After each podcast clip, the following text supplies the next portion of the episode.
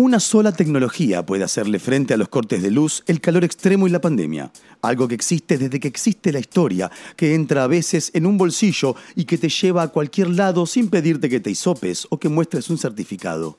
Nah, no me digas que inventaron un celular de realidad aumentada que funciona a batería solar. ¿De verdad es lo primero que pensaste? ¿Posta? Sí, sí, sí, sí. El cuartito de abogado, versión verano.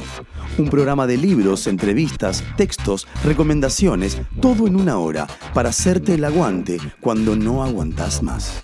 Ah, ahí va, la respuesta era libros. No, nada, me perdí un toque cuando dijiste lo de los cortes de luz, porque si hay corte de luz, ¿cómo escucharías esto? ¿No te parece? Ay, la Yeti.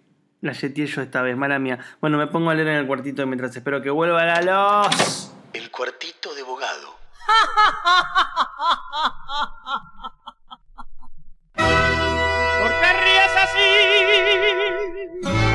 Y no tienes razón para amargar mi corazón.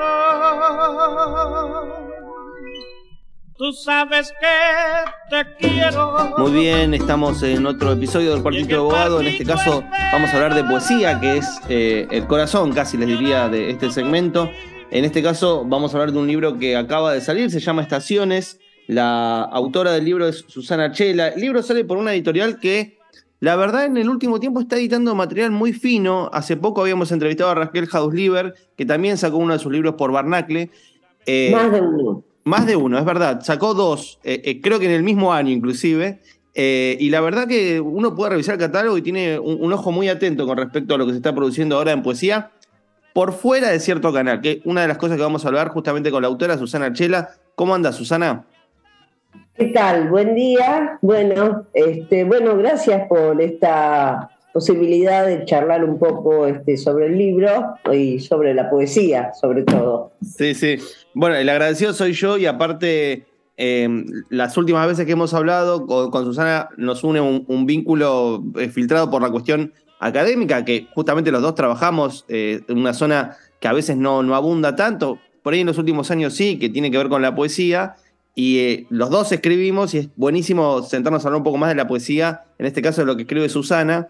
Y quería comenzar por ahí, en Estaciones hay un gesto que justamente el prólogo, eh, antes de grabar estábamos hablando de el responsable del prólogo, prólogo, perdón, Eduardo Espina, que estaba marcando justamente esto de que la poesía de Susana por ahí escapa a cierta mirada contemporánea acerca del fenómeno poético que va muy a la palabra justa, medida, como en algún sentido eh, mínima. Y aquí, muy por el contrario, lo que vamos a ver es un desborde que tiene muchos ecos rubendarianos, neobarrocos, de forma extensa, de palabra que exige como a veces la relectura. Mi pregunta inicial es, en estaciones, los, los tres momentos están atravesados por ese tono.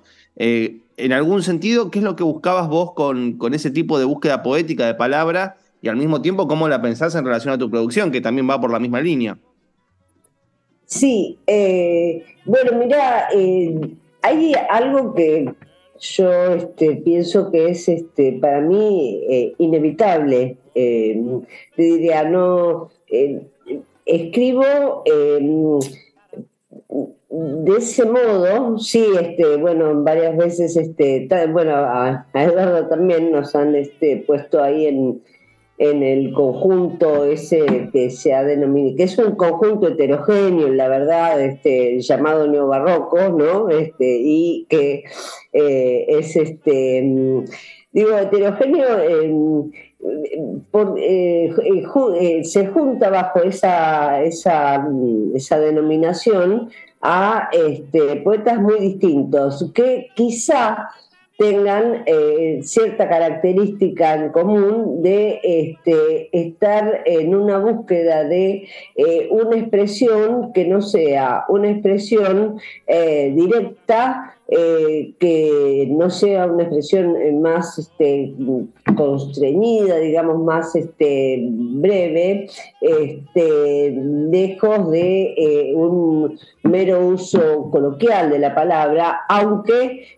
eh, sí trabajamos, bueno, ahora hablo de mí, por, por eso que digo de la heterogeneidad, ¿no? No, no voy a hablar por, por, por todos, este, eh, que tiene que ver con este, em, usar un registro amplio de vocabulario. Es decir, eh, yo no, no dejo de usar eh, ciertas expresiones que son coloquiales, algunas veces son expresiones em, coloquiales no tan eh, eh, actuales, digamos, ¿no? Eh, alguna, este, incluso hasta algún criosismo, te podría decir, este, y al mismo tiempo todo lo que yo le llamo como una constelación, vos nombraste, hablaste de Rubén Darío, creo, a mí me sorprendió, a mí misma me sorprendió, este, cómo lo tuve presente eh, en, este texto, siendo que yo no soy una dariana, digamos, en todo caso más bien soy una martiana,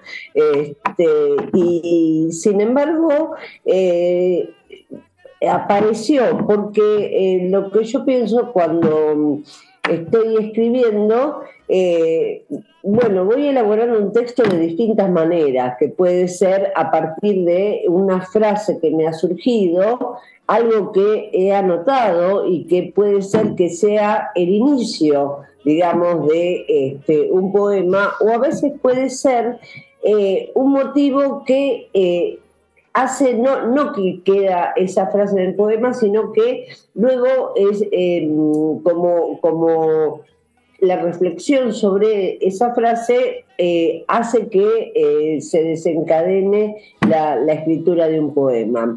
Y cuando digo esto de constelaciones, digo, quiero decir que tengo eh, al escribir una serie de ecos, ecos de lecturas.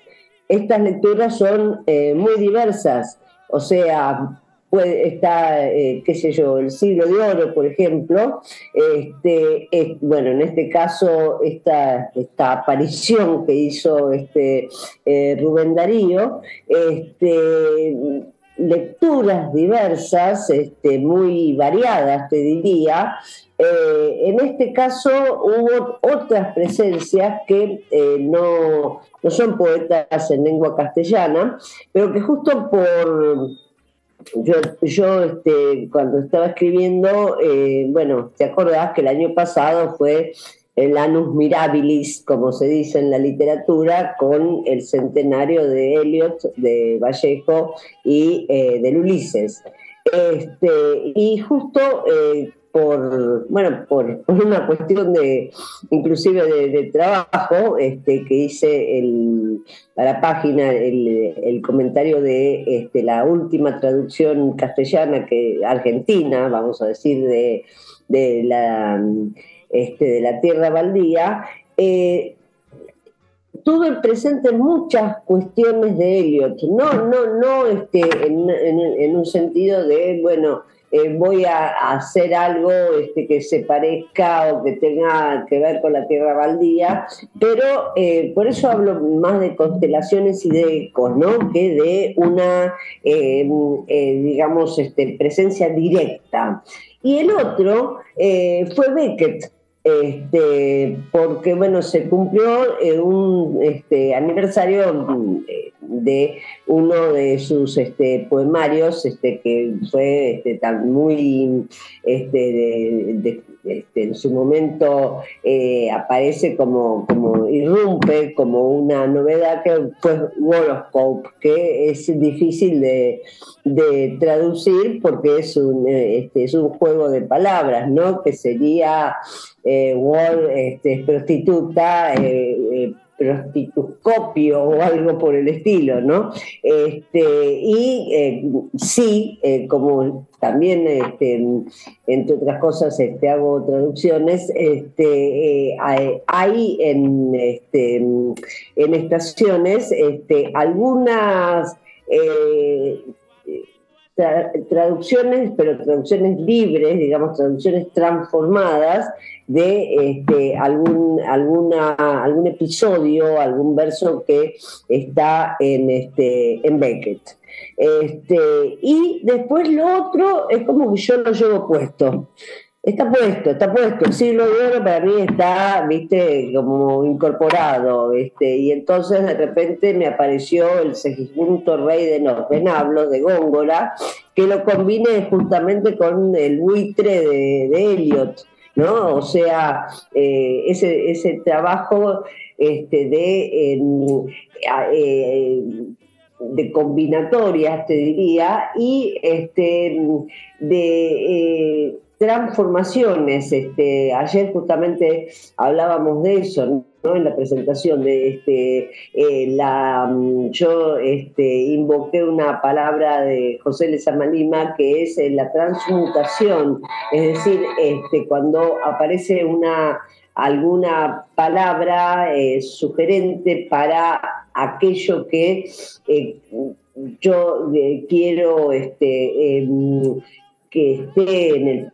poema sobre lo que trato de acercar un sentido, proponer eh, un sentido o sentidos este, para la lectura, este, y entonces aparecen estos procedimientos. Y otro fantasma que me habita, vamos a decir, este, es César Vallejo, lógicamente, ¿no? Lejos de compararme, por supuesto, pero bueno, también ahí tuvo que ver este, que eh, Vallejo está siempre para mí, está siempre presente.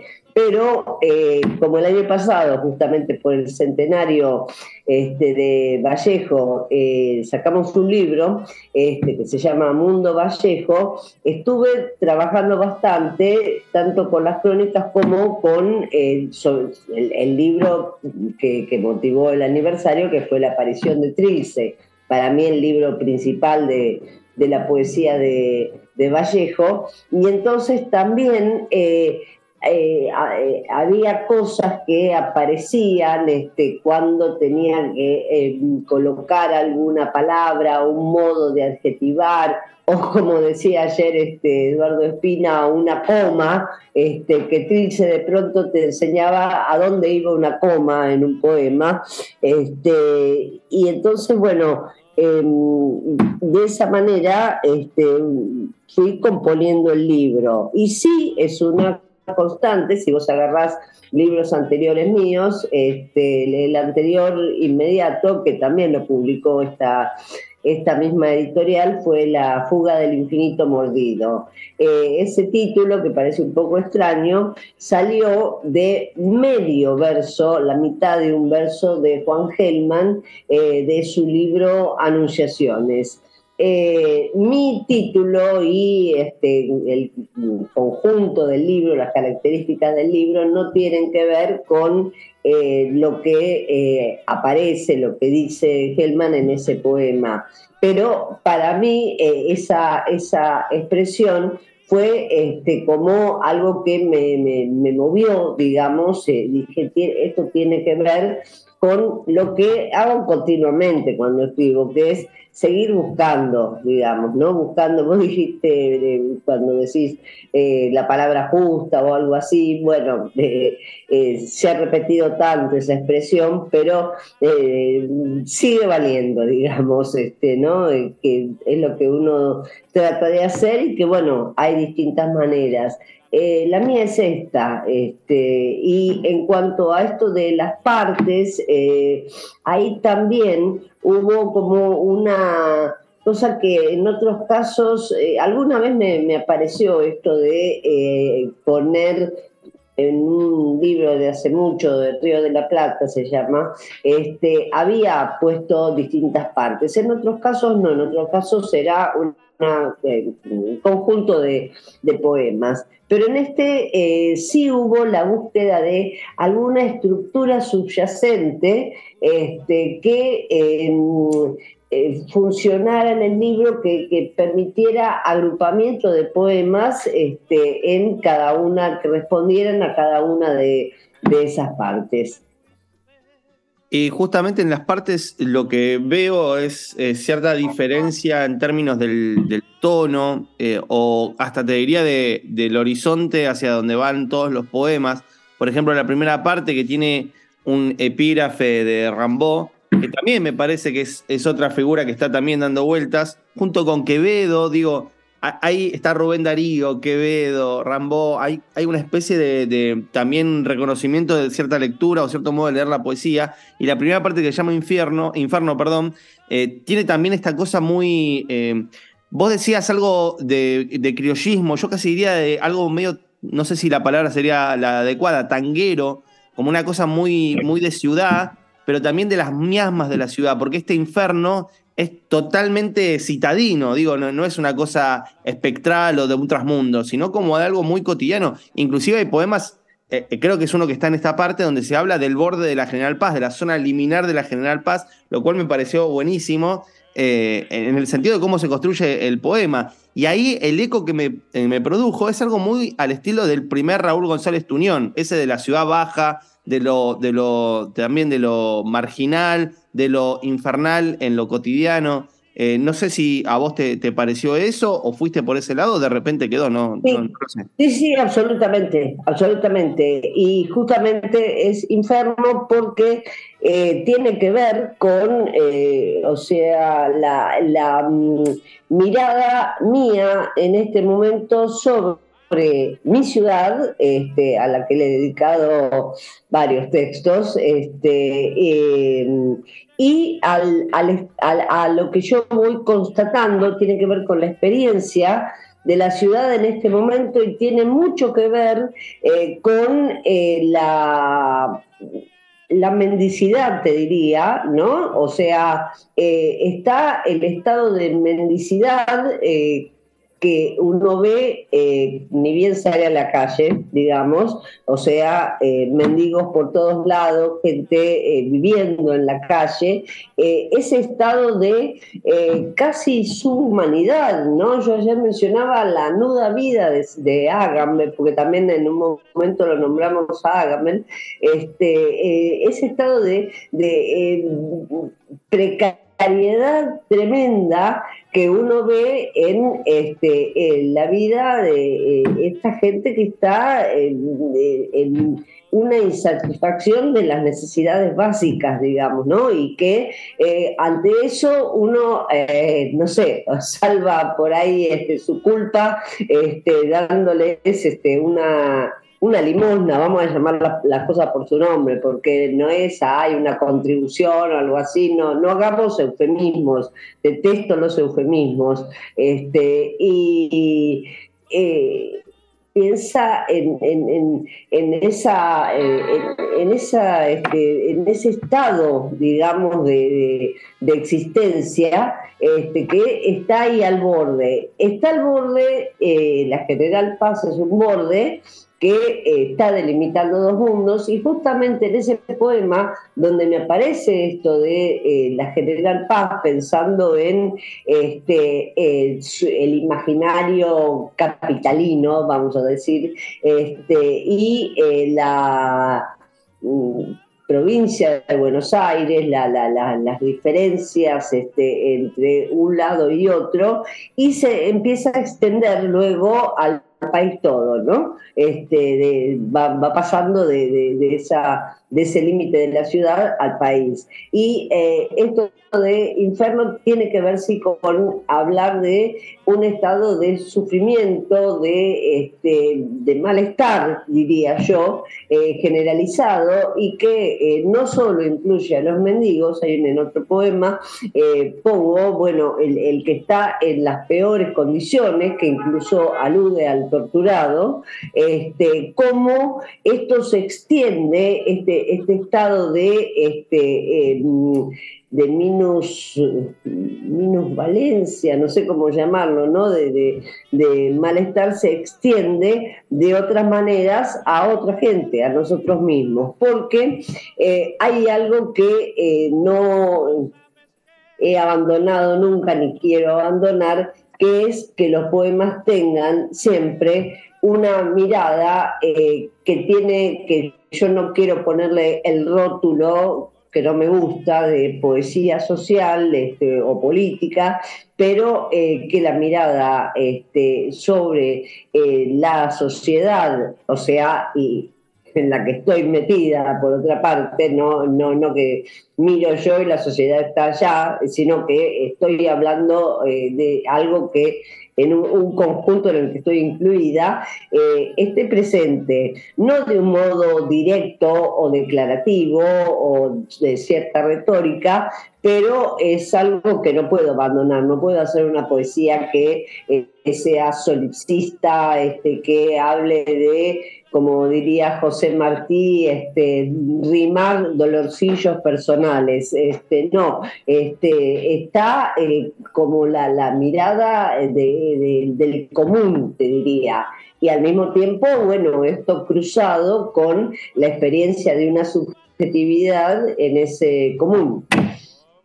Sí, y aparte también las otras, los otros dos momentos del libro eh, siguen un poco ese recorrido porque después viene Vía Dolorosa, lo cual ya es recontra significativo y tiene como un camino muy marcado por, por, lo, por lo crístico, inclusive hay un epígrafe que no sé si está en esta parte o en la segunda, en donde aparece el Evangelio de San Juan, eh, me parece también interesantísimo, ¿no? Porque justamente la última parte se llama Aurora que también es como el cierre de este camino, como si fuese una especie de tres estancias, hablando de estaciones, que van desde la ciudad hacia un momento de, purga, de, sacar afuera todo ese dolor, y después la llegada de la luz, que es lo que cierra el libro. Exactamente eso es este, lo que sucedió. Cuando yo te dije antes de una estructura, una estructura subyacente, es porque estuve reflexionando bastante sobre ese trabajo que creo que hizo Elliot y bueno, obviamente Joyce, este, con, sobre el cual, bueno, también este, ya hasta este, este, principios de año, porque fue en febrero el aniversario, había estado trabajando intensamente para hacer un texto por el centenario del, del Ulises, ¿no? Entonces, eh, pensé en esta, yo que antes te dije, bueno, eh, un libro como El Río de la Plata tenía partes. En este caso no es tanto eh, decir, bueno, parte, sino eh, en buscar una estructura subyacente eh, que me permitiera este, algo así como, sí, un, un recorrido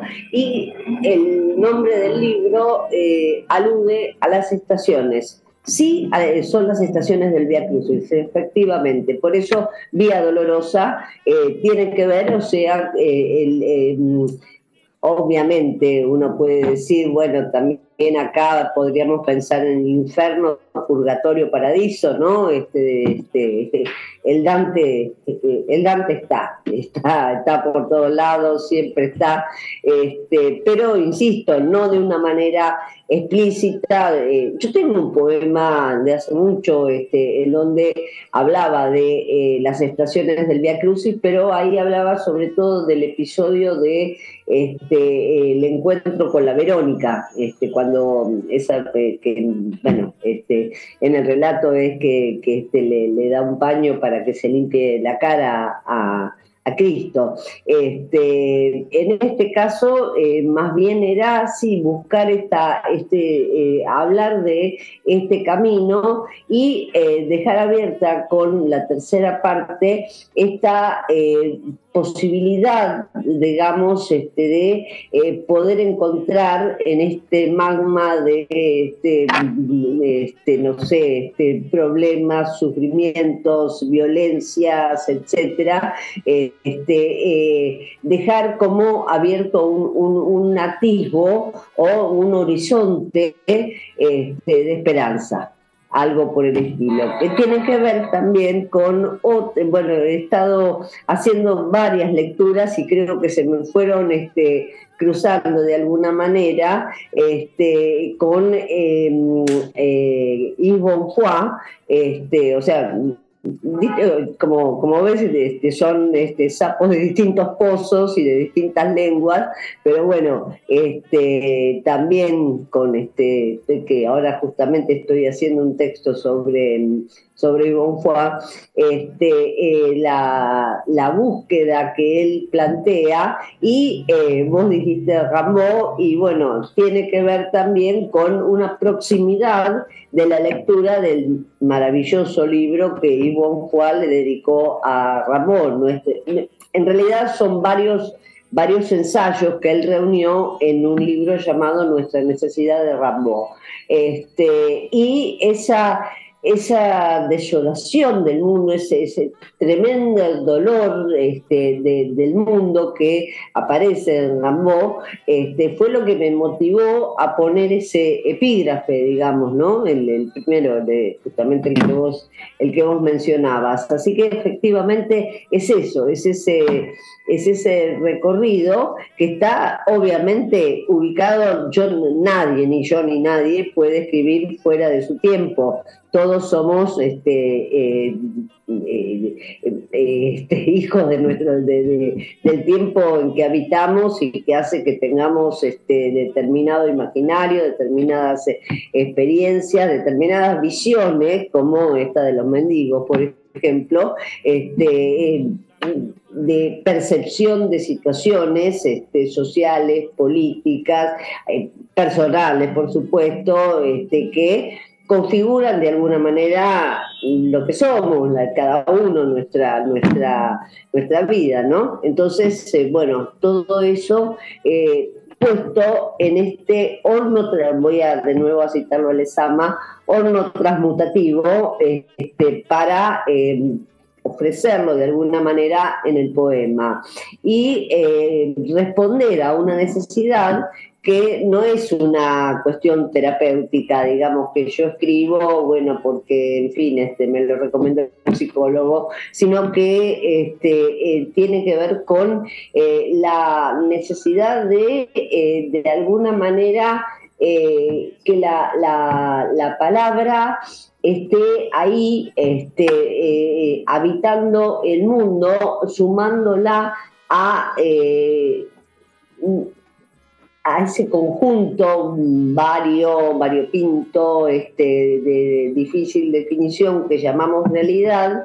eh, que no va a cambiar el mundo, como decía este, aquel poema de Hellman, ¿no? Con, esta, con este poema no vas, a, no vas a cambiar el mundo, pero este, que eh, aún me parece que puede motivar eh, una creación de sentidos, crear nebulosas de sentidos, decía Vallejo, quien se oponía a la este, poesía llamada política en el sentido de la inmediatez, ¿no? Como que tuviera una eficacia inmediata un poema político. Este, en el mismo sentido que, esto de, de, Hellman, este, eh, pero que, sí este, sirva de alguna manera para eh, eh, enriquecer un imaginario. Y yo creo que el empobrecimiento del lenguaje, que es un desgraciado fenómeno al que, al que estamos este, asistiendo, va en favor de un empobrecimiento del pensamiento, de un empobrecimiento de la experiencia y que todo eso, mm, la verdad que no nos, no nos aporta, este, no nos hace bien, digamos, ¿no? Y no impulsa aquello que podría hacer que, eh, bueno, eh, las cosas fueran siquiera un poquito mejores. Este, en ese sentido, eh, aportar a, enriquecer este, la capacidad de pensamiento, este, de transmitir eh, posibilidades de abrir sentido, bueno, es mi, algo así como mi, la tarea que, yo este, me siento que, tengo que hacer. Este, eh, no, no, no la veo de otra manera.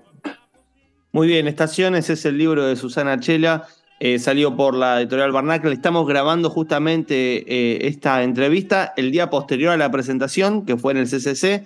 Eh, les recomendamos a todos que no solo vean el catálogo de la editorial, sino que vayan a buscar Estaciones, que justamente tiene este gesto tan rico que, acabamos de comentar con, con Susana en términos de no sé si la palabra es eh, amplitud de vocabulario, pero sí palabra eh, esdrujulizada, ¿no? Eh, digo, como de, término pesado que requiere la relectura, que también eh, inclina un poco a la, contemplación, a la reflexión, a masticar las palabras. Es una poesía que, pega y, pega fuerte, así que les recomiendo con muchísimo énfasis estaciones.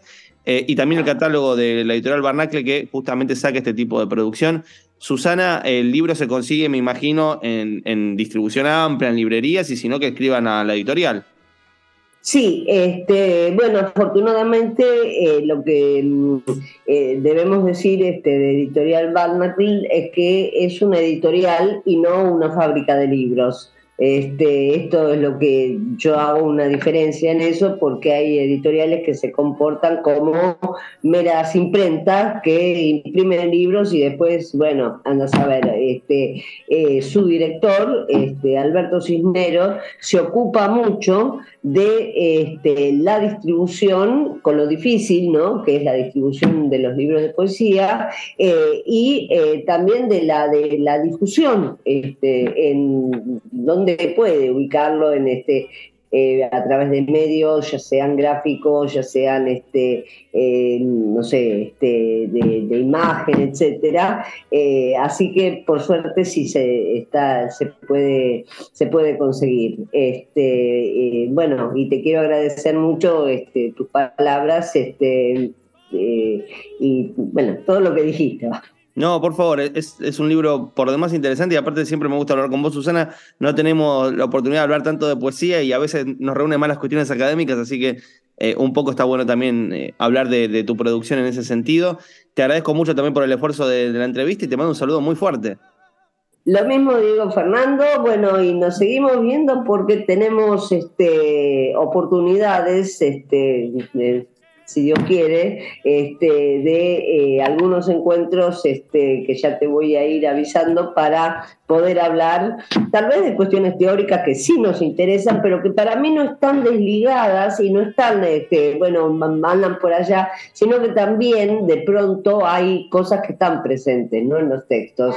Así que eh, creo que, bueno, te digo, seguimos dialogando y muchas gracias por esta, esta charla. No, por favor, eh, eh, seguimos acá en el cuartito de abogado. En el próximo bloque, otra entrevista sobre libros. El cuartito de abogado. El poder a la imaginación.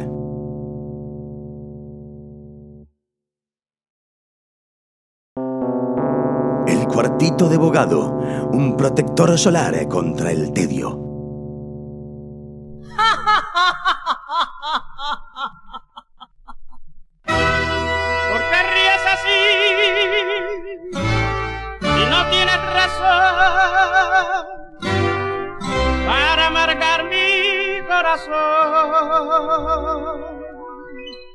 Tú sabes que te quiero. Muy bien, estamos en el segundo bloque de ese lugar donde la realidad eh, se dobla, se rompe y también atraviesa cosas que no sabemos muy bien qué es porque nos sentamos a hablar de libros y en este caso estamos comunicados del otro lado con Juan José Mendoza que acaba de sacar un libro que tiene mucho tiempo en términos de producción, digamos, de su autoría, en su propia biografía pero que justamente salió hace muy poco y entre otras cosas eh, tuvo sus galardones, sobre todo por el Instituto de Filología, que lo reconoció como un ensayo de peso para pensar justamente una cuestión que al menos en el cuartito nos interesa mucho, que es la teoría, la historia de la teoría, la actualidad de la teoría literaria. El libro se llama La Edad de la Teoría de Telquela Literal, el lado B de los 70. Salió, como les decía, por el sello de Udeva y tiene el reconocimiento del Instituto de Filología Amado Alonso de nuestra querida Universidad de Buenos Aires. Juan José, ¿cómo estás?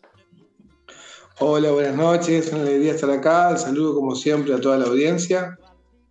Sí, se trata de un libro que, yo escribí entre 2001, 2002 y, 2010, que tuvo, pasó por muchas, muchos avatares eh, lo escribí un poco en Rosario, lo escribí otro poco en Madrid, lo terminé de escribir en Buenos Aires.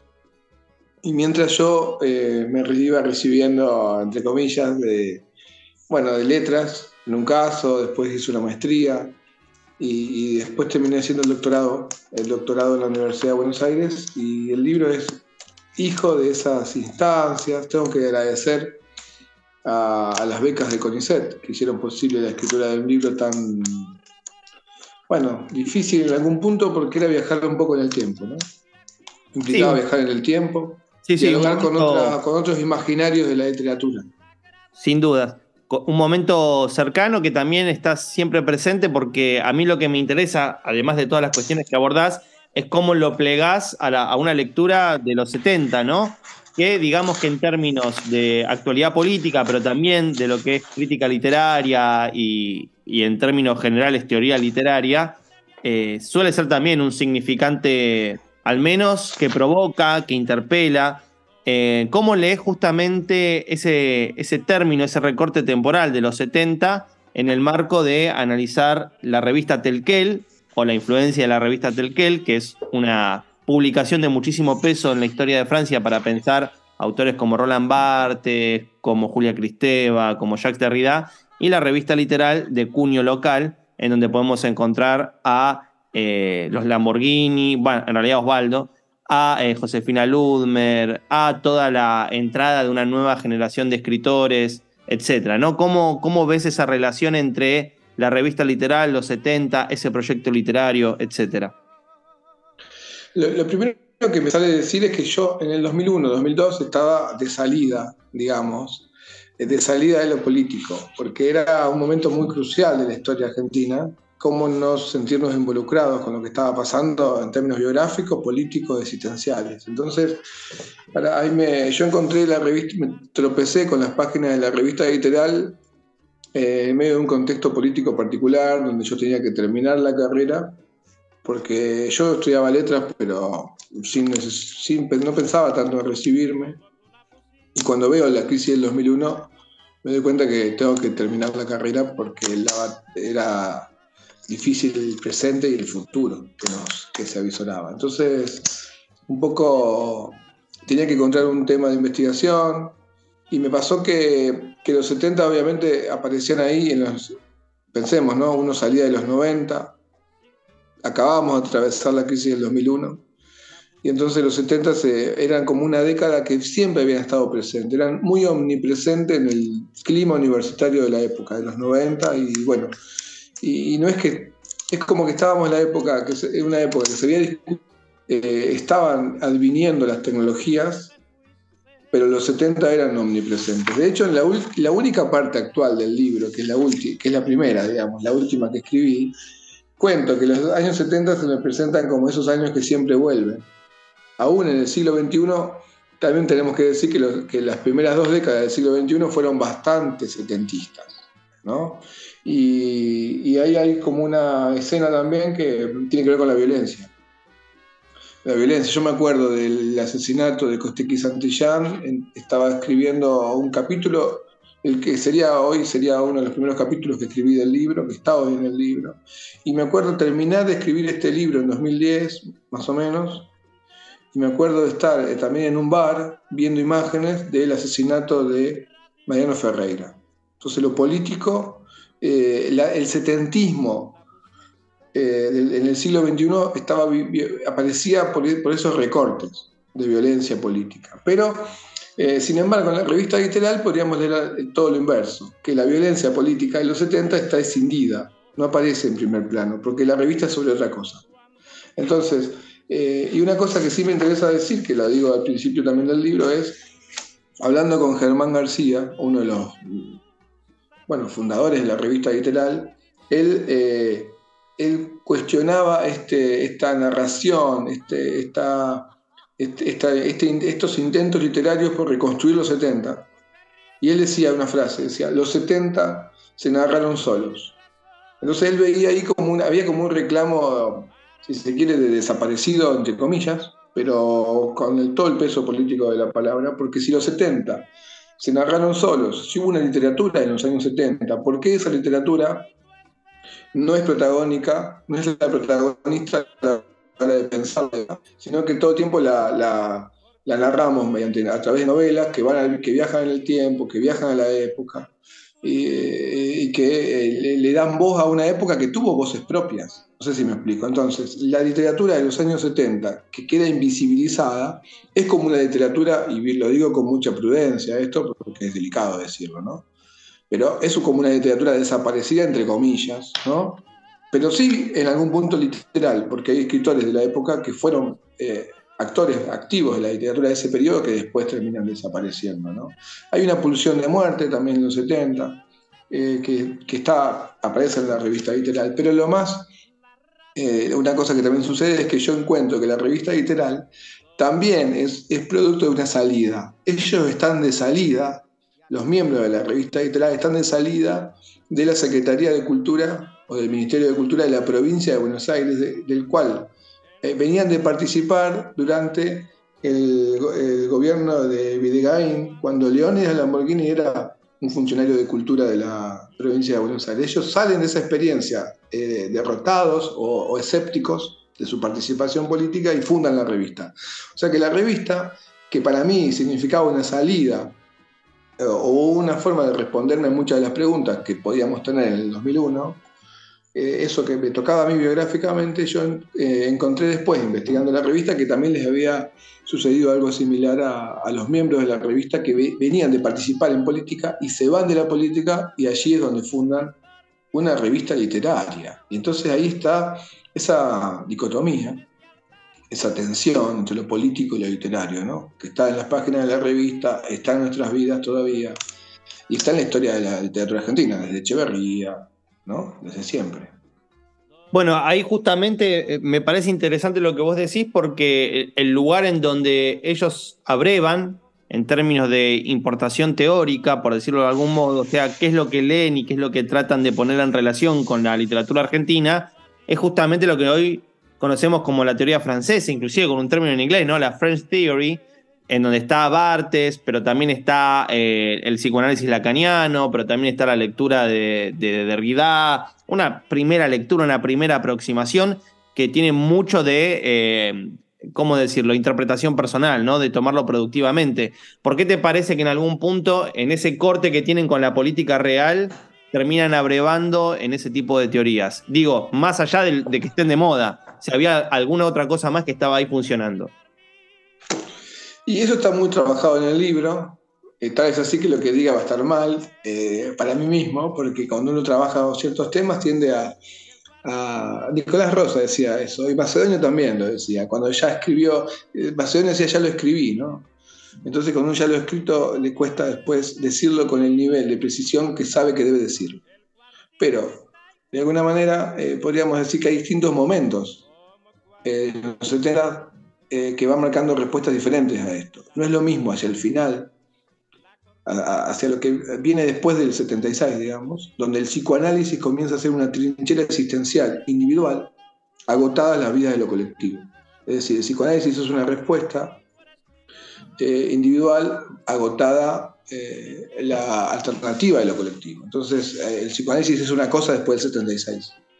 Lo mismo que el barroco. El barroco es una, de, de la época, la forma de, decir eh, discursivamente las cosas de un modo barroco, eh, tiene un sentido que es el de elidir la censura, podríamos decir. ¿no? Uno eh, evade la censura de un modo más eficaz, no siendo tan legible.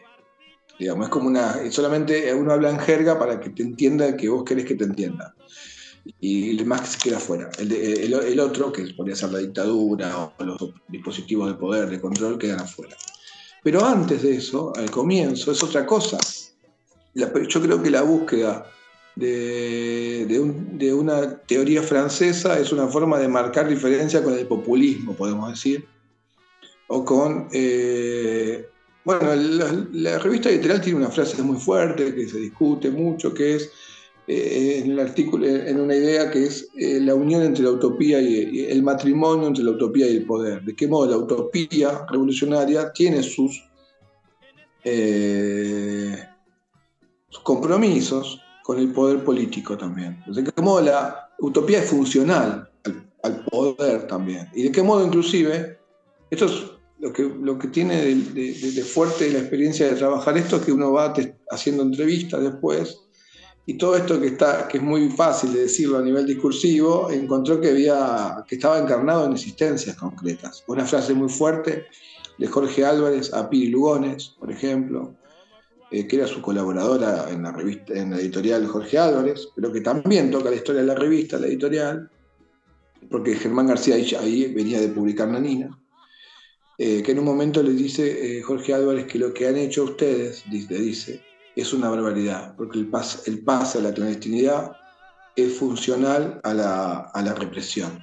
Feroz que se viene. Le dice, es la, es la última vez que se ven Jorge Álvarez y Pirirgones, y un almuerzo de despedida, y, le dice eso, y entonces eso también tiene un, correlato con esto de la, relación perversa, eh, compleja, eh, de, desentrañar que hay entre la utopía revolucionaria y el poder político que usa esa utopía para justificar lo que ya sabemos que, que es injustificable, ¿no? Pero que el poder usa como argumento. Entonces ahí hay como temas de, esa índole. Eh, no sé si. Bueno, entonces. Eh, y no, y lo más eh, fuerte también es viajar en el tiempo, porque uno tiene que comprender una época que, si bien está sobreinterpretada, sobreleída y supuestamente comprendemos por testimonio, por diálogo, porque forma parte de nuestro. ¿Cómo decirlo? nuestro.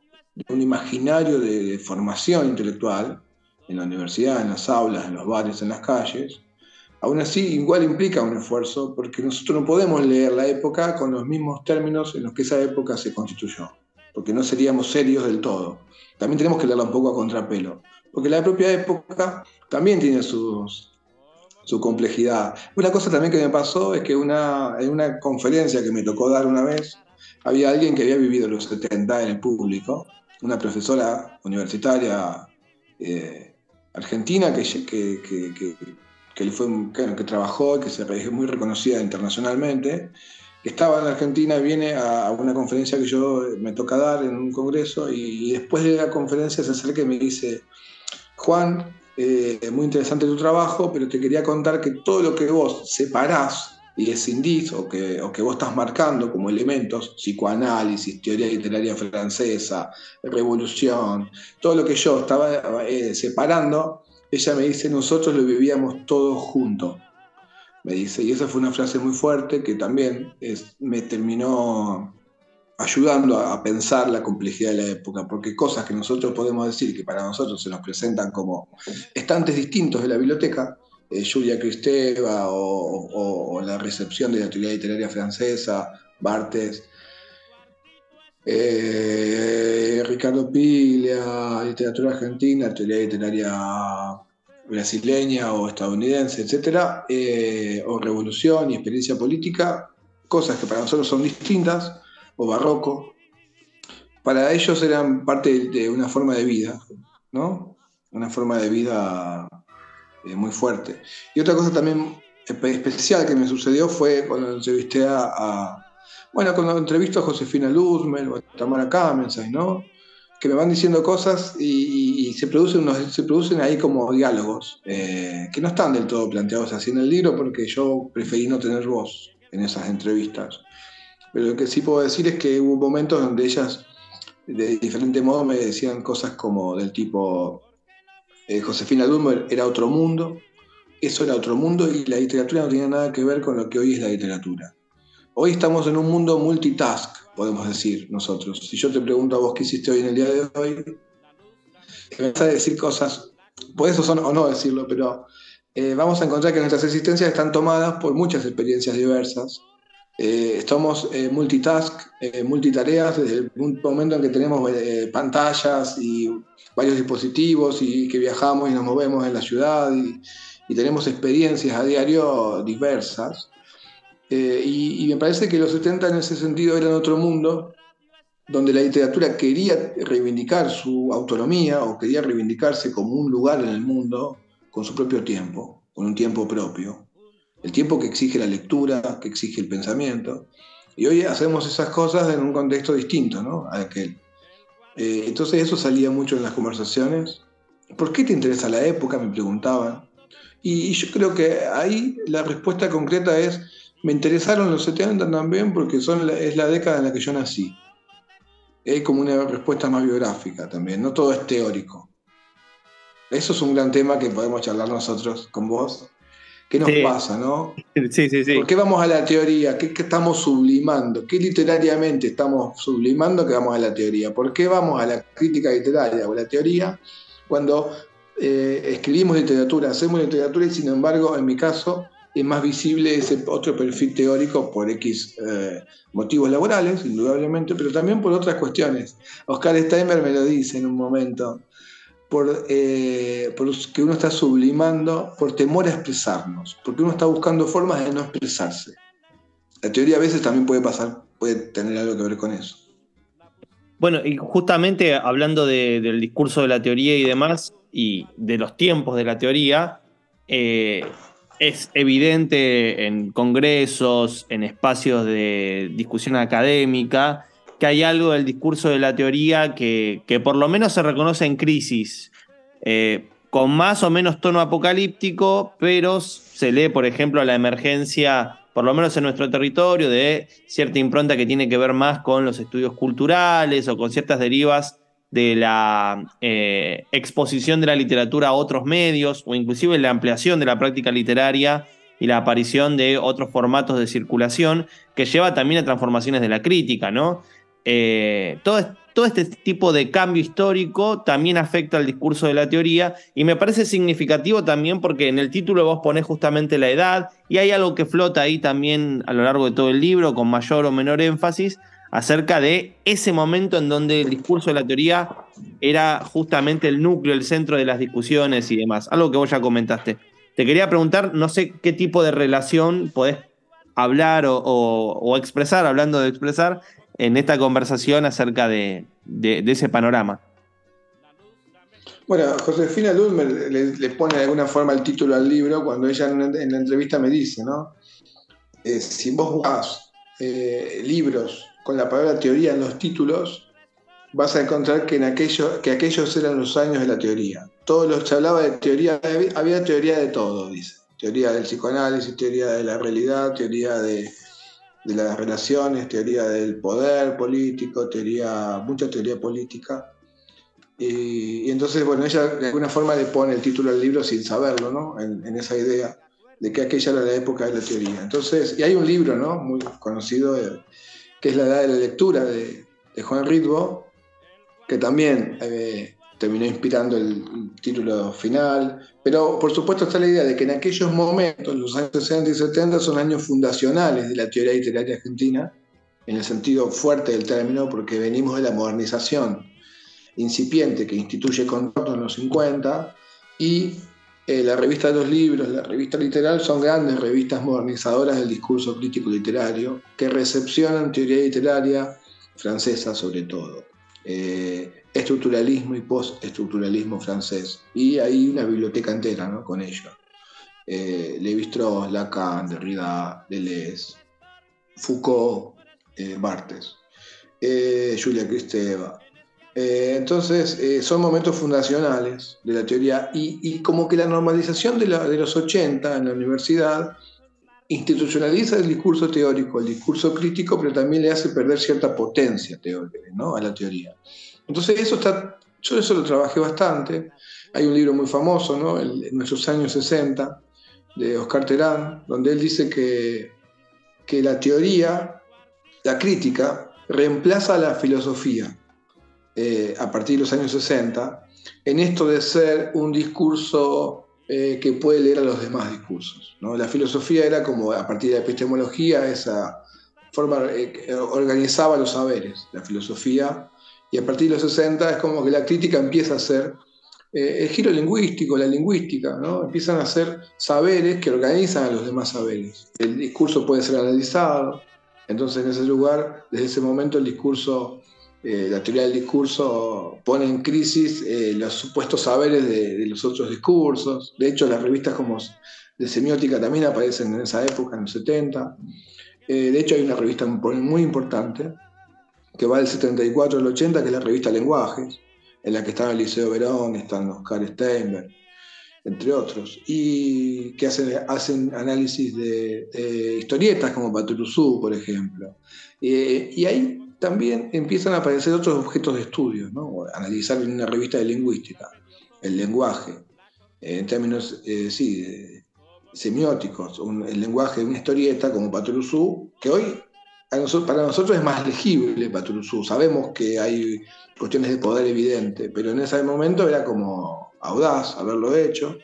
Entonces, eh, la edad de la teoría en algún punto es, eh, el título del libro tiene que ver con esto, ¿no?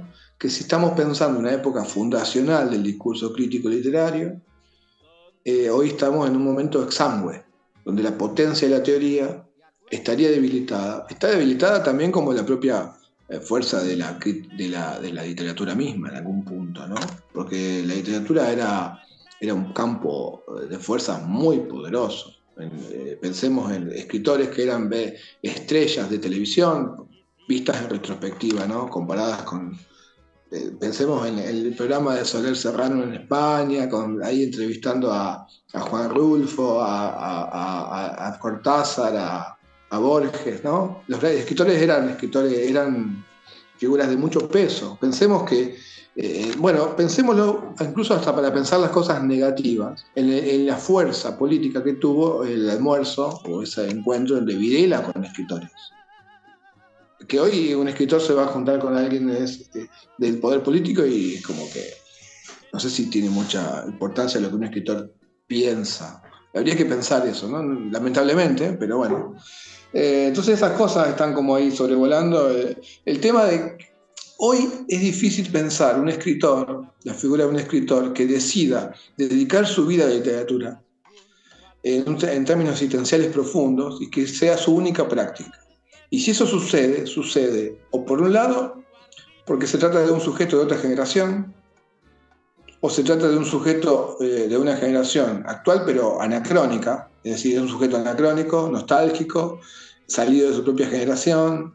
Habría que pensar eso, ¿qué nos pasa a quienes pudimos pensar que el trío va a ser el centro de nuestras vidas y que de hecho lo es, pero que aún así sabemos eh, que somos eh, sujetos que estamos tomados por una pasión fundante que no, no gravita, no mueve los amperímetros de, la sociedad contemporánea. Ahí hay un diálogo interesante que tuve alguna vez con Tamara Kamenstein, eh, donde ella de alguna forma también, si bien se, se reivindica como parte de la ladura de la literatura argentina, sí reconoce que esto de dedicarle tu vida a la literatura es de otra época lo dice por, pensando en Osvaldo Lamborghini y también en Héctor Libertela, ¿no?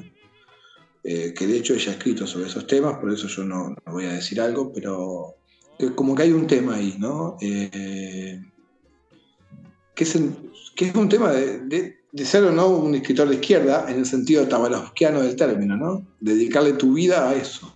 Eso está como... Y bueno, eh, Josefina Dummer en ese sentido no, ella decía que que ya eso ya fue, que eso pertenece a otra época. Y lo decía en el 2010, hoy es más evidente lo que ella decía, en ese momento no todavía, ¿no? Que hoy es más evidente que, la literatura... yo pensaba, pensaba que justamente vos entrevistaste a Ludmer, eh, que es responsable de uno de los términos con los cuales por lo menos podemos pensar ese después de la teoría, que es el término de posautonomía, eh, que en su momento tuvo mucha circulación. Acá bien dice Juan José, en la época 2010, que es cuando llega la última versión del texto de literaturas postautónomas que aparece en un libro que llama aquí América Latina, eh, una especulación que salió por eterna cadencia, pero ya en 2006-2007 había puesto en circulación vía red, vía blog en ese momento, un texto que se llamaba Literaturas Postautónomas, ¿no? Eh, así como Juan José habló del sumum de la autonomía, que es los 70, pensemos que justamente está muy. Está marcado por la aparición de uno de los libros de Josefina también, que es Cien años de soledad, una interpretación, en donde podemos ver una lectura poderosamente autónoma.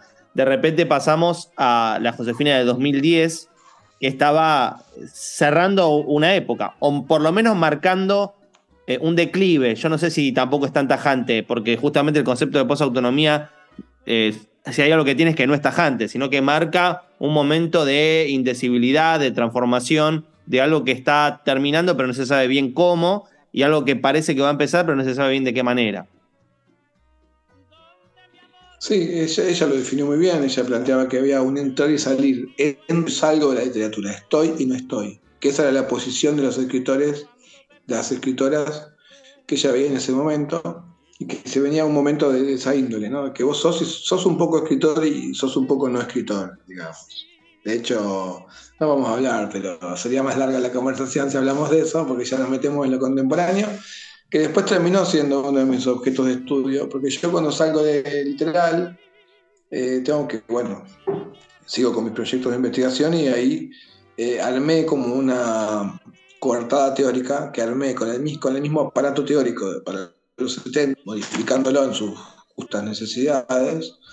Eh, si, el proyecto se había llamado Maderas del los 70, el proyecto literal, luego mis investigaciones empiezan a llamarse algo así como maneras de leer en la era digital, ¿no? Y empiezo a trabajar esto de las transformaciones, de nosotros mismos como sujetos lectores.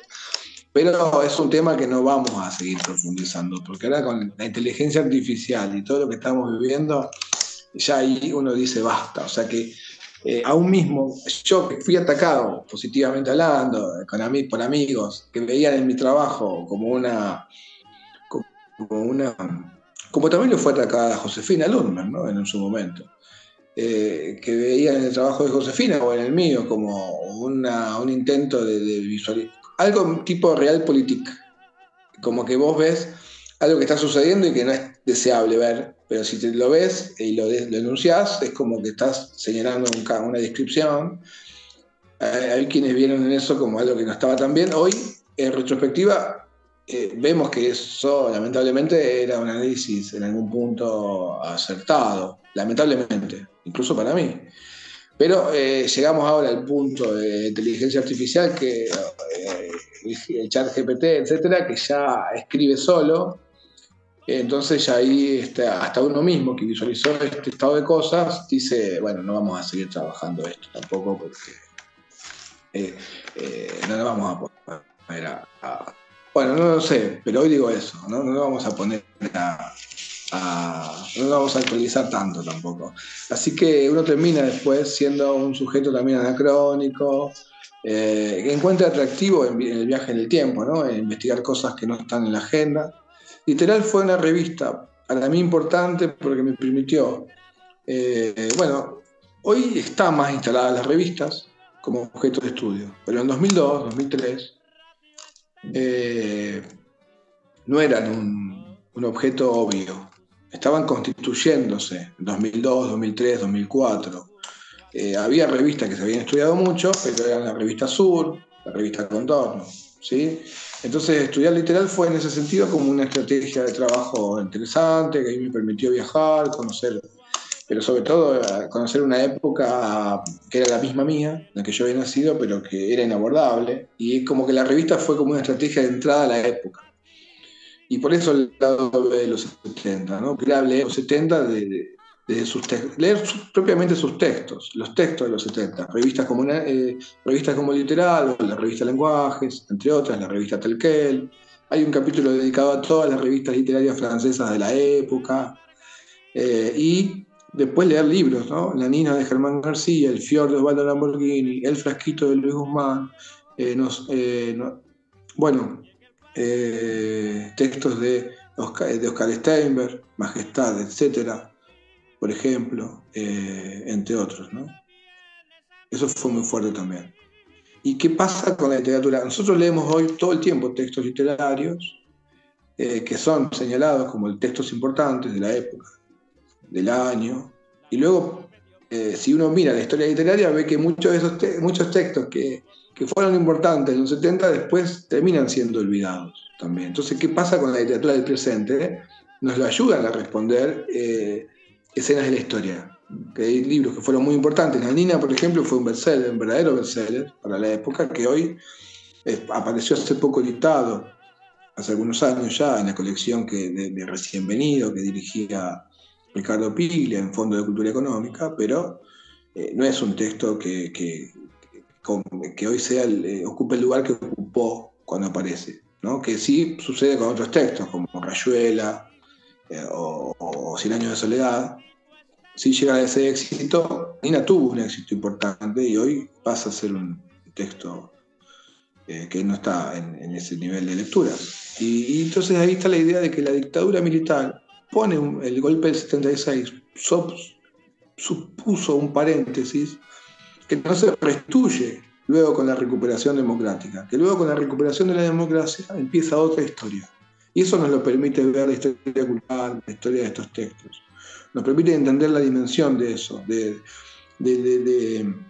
porque si bien eh, en términos ideológicos se da la discusión sobre la implicancia de los 70, que es una discusión que está hoy incluso todavía en agenda, eh, ahí está el setentismo ¿no? del siglo XXI. Cuando se discute si son 30.000 o no, uno ahí ve el setentismo todavía eh, en el siglo XXI. Pero si uno ve la, historia de, los textos, ahí se puede prescindir tranquilamente de todos los debates ideológicos, porque como una época es pasar a relevo por otra, es algo habitual pero como una época es sepultada por un aparato institucional de represión, eh, ya eso es distinto. Bueno, o podríamos matizar la idea, ¿no? También las tecnologías están eh, pasando a relevo y sepultando una época, ¿no? La experiencia de la vida, de las calles, en los bares de los 90, está siendo sepultada eh, por las experiencias tecnológicas actuales, ¿no? Como que hoy la experiencia ha dejado de, tener cuerpos. Muy bien, con esta nota de nostalgia eh, cerramos la entrevista con Juan José. El libro se llama La Edad de la Teoría, de Telquela Literal, el lado B de los 70. Salió por eh, el sello de Udeva, tiene un reconocimiento del Instituto de Filología Amado Alonso. Eh, la verdad lo recomendamos con muchísimo énfasis. También, ¿cuál es el otro que está saliendo? La interpretación de las pesadillas, ¿verdad? Si me dejas mandar un saludo a la editorial Salta el Pez, que acaba de publicarme hace muy poquito un texto que se llama La interpretación de las pesadillas, un libro de poesía y ensayos. Y acaba de salir en España, no se consigue en Argentina, pero igual cuento. Eh, Borges Piglia, una introducción a la literatura norteamericana, por Centro Editor en Madrid, salió este libro, son mis últimos libros. Que bueno, tengo que decir que el 2023 vino con estos libros que me, que me da tanta felicidad poder compartir y gracias a vos por la, por la posibilidad de contar estas noticias. No, por favor, Juan José, muchas gracias a vos. Eh, cerramos aquí el cuartito de abogados. Si nos están escuchando por la radio, sigan con la programación nocturna de la tribu. Y si nos escuchan por Spotify, déjenlo nomás, que seguro que viene otro capítulo y así usted nunca podrá salir de los 70. Bueno, muchas gracias. Por favor, gracias a vos. Voy a, lo pongo a finalizar así termina la grabación porque esto ya se termina. Me encantó el libro y ya me pongo a editarlo así sale el capítulo. sí. Ah, ya, está, ya está, ya, terminó. Bueno, gracias a vos por la buena onda y otro día hablamos. Sí, después te escribo porque tengo un par de ideitas que está bueno que, te las comente. Así que ahora. En sí, yo, yo sé, yo sigo tus cosas. Sigo tus cosas, pero viste que la vida actual es. Yo estoy con chicos, con dos nenas. Claro. Entonces yo por eso estoy medio desaparecido para seguir con la palabra. Porque la vida familiar te impide estar en la escena como uno estaba cuando era más joven. Sí, sí, me imagino. Bueno, querido, te mando un abrazo. Hablamos después. Gracias a vos por la buena onda y felicitaciones por el programa. No, por favor. Chao, Cerramos la puerta de cuartito, pero solo por hoy. Si te quedaste manija o picaporte, puedes escuchar todos los capítulos del programa en el canal de Spotify, El Cuartito de Abogado, o seguir la cuenta arroba abogado escribe. Y si no, no importa. Que nada te distraiga del libro que te distrae de todo. Hasta la semana que viene.